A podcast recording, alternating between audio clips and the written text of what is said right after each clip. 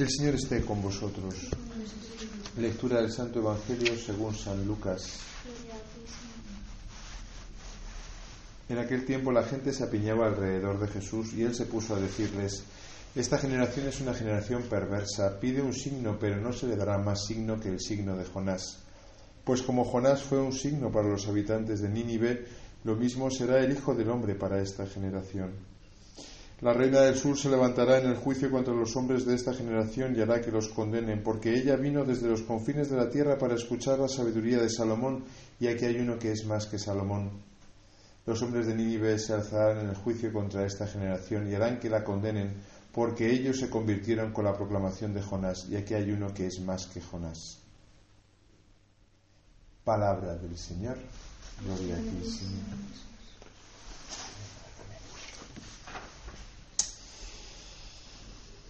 La palabra de Dios siempre eh, es muy rompedora, ¿verdad? Para la libertad nos ha libertado Cristo. Esta frase ¿no? de la carta a los Gálatas ¿no? nos, nos introduce en el tema de la libertad. La libertad es esas cosas que nuestra generación está completamente, la tiene completamente al revés. Y esto viene del nominalismo de Occam del siglo Catapún, Chimpún, creo que es el siglo XIII, no me acuerdo, o antes todavía que cambie completamente el concepto de libertad. La libertad es un regalo que Dios nos ha dado, pero no es un fin en sí mismo. La libertad está eh, como un medio para llegar al fin. La libertad nunca puede ser el fin en sí mismo. Cuando entendemos la libertad como un fin en sí mismo, la libertad la entendemos como libres de, ¿no? O sea, llegar libres de toda coacción, ¿no? Que la entendemos en el sentido pues más de libre albedrío, ¿no? O sea, a mí que nadie me diga lo que tengo que hacer, a mí que nadie me someta, ¿no? Y lo cierto es que es falso. Al final estamos sometidos a un montón de, cadenas. Es más, esas personas ¿no? que quieren ser libres, y esto es la generación de hoy en día, ¿eh? en la cual vivimos nosotros, ¿no? al final se crean esclavitudes. Se crean esclavitudes. De todo tipo. ¿eh? Ves a los famosos y les ves esclavos, esclavos. Esclavos de, dice, bueno, gente que en principio tiene, bueno, pues eso, un, nivel, ¿no? Una fama, un, un desahogo económico, ¿no? Y se anclan a, adicciones al sexo, al alcohol, ¿no? acaban. Lo que nos propone Cristo siempre es la puerta estrecha, siempre, siempre, siempre. O sea, yo cada vez lo veo más claro, ¿no? Siempre es la puerta estrecha, siempre es la puerta estrecha, siempre es la cruz. De primeras, el Señor no sabe hacer marketing, no estudia marketing. Hay que dar un curso de marketing, Señor. Puto de marketing. y que lo venden muy mal.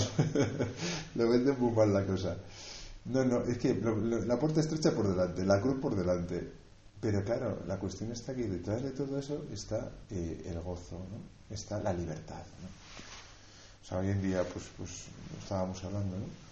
Eh, pues hoy en día, ¿quién hace un compromiso definitivo de vida? ¿no? Pues es una esclavitud, ¿no? Y es verdad. Oye, tú haces un compromiso como sacerdote, como consagrado, como casado, o lo que sea, y es una esclavitud. Estás eh, firmando que vas a ser esclavo de. ¿no?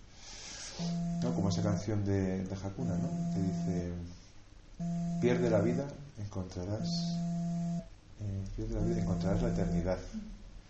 Y dice, la alegría de ser esclavo, esclavo de mi libertad.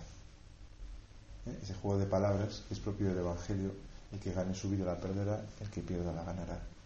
Esclavo de la libertad del Señor. He aquí la esclava del Señor, dice la Virgen María.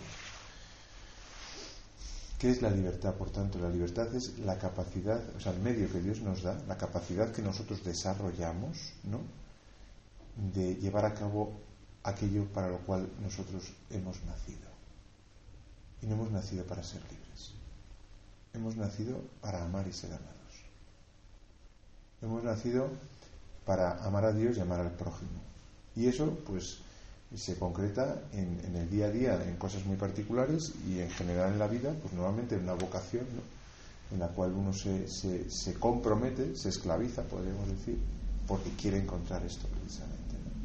Y por eso nos esclavizamos en una vocación, ¿no? porque queremos amar y para amar hay que hacer compromisos definitivos. Job, que aparece hoy en la lectura, ¿no? Eh, está muy bien Job, Job, digo, perdón, Job, no, Jonas hemos estado con Job toda una semana, Señor me dijo. Jonás eh, era como nosotros, es genial, porque le dice el Señor, vete a Nínive. ¿Y sabes dónde se va? A Cádiz, a la playa. Se fue para el reino de Tarsis y cogió un barco el chico. No me extraña.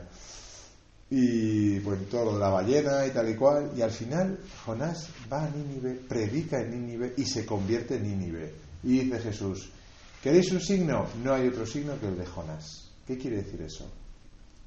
El signo que hoy necesita la generación, vuestra generación, son Jonases.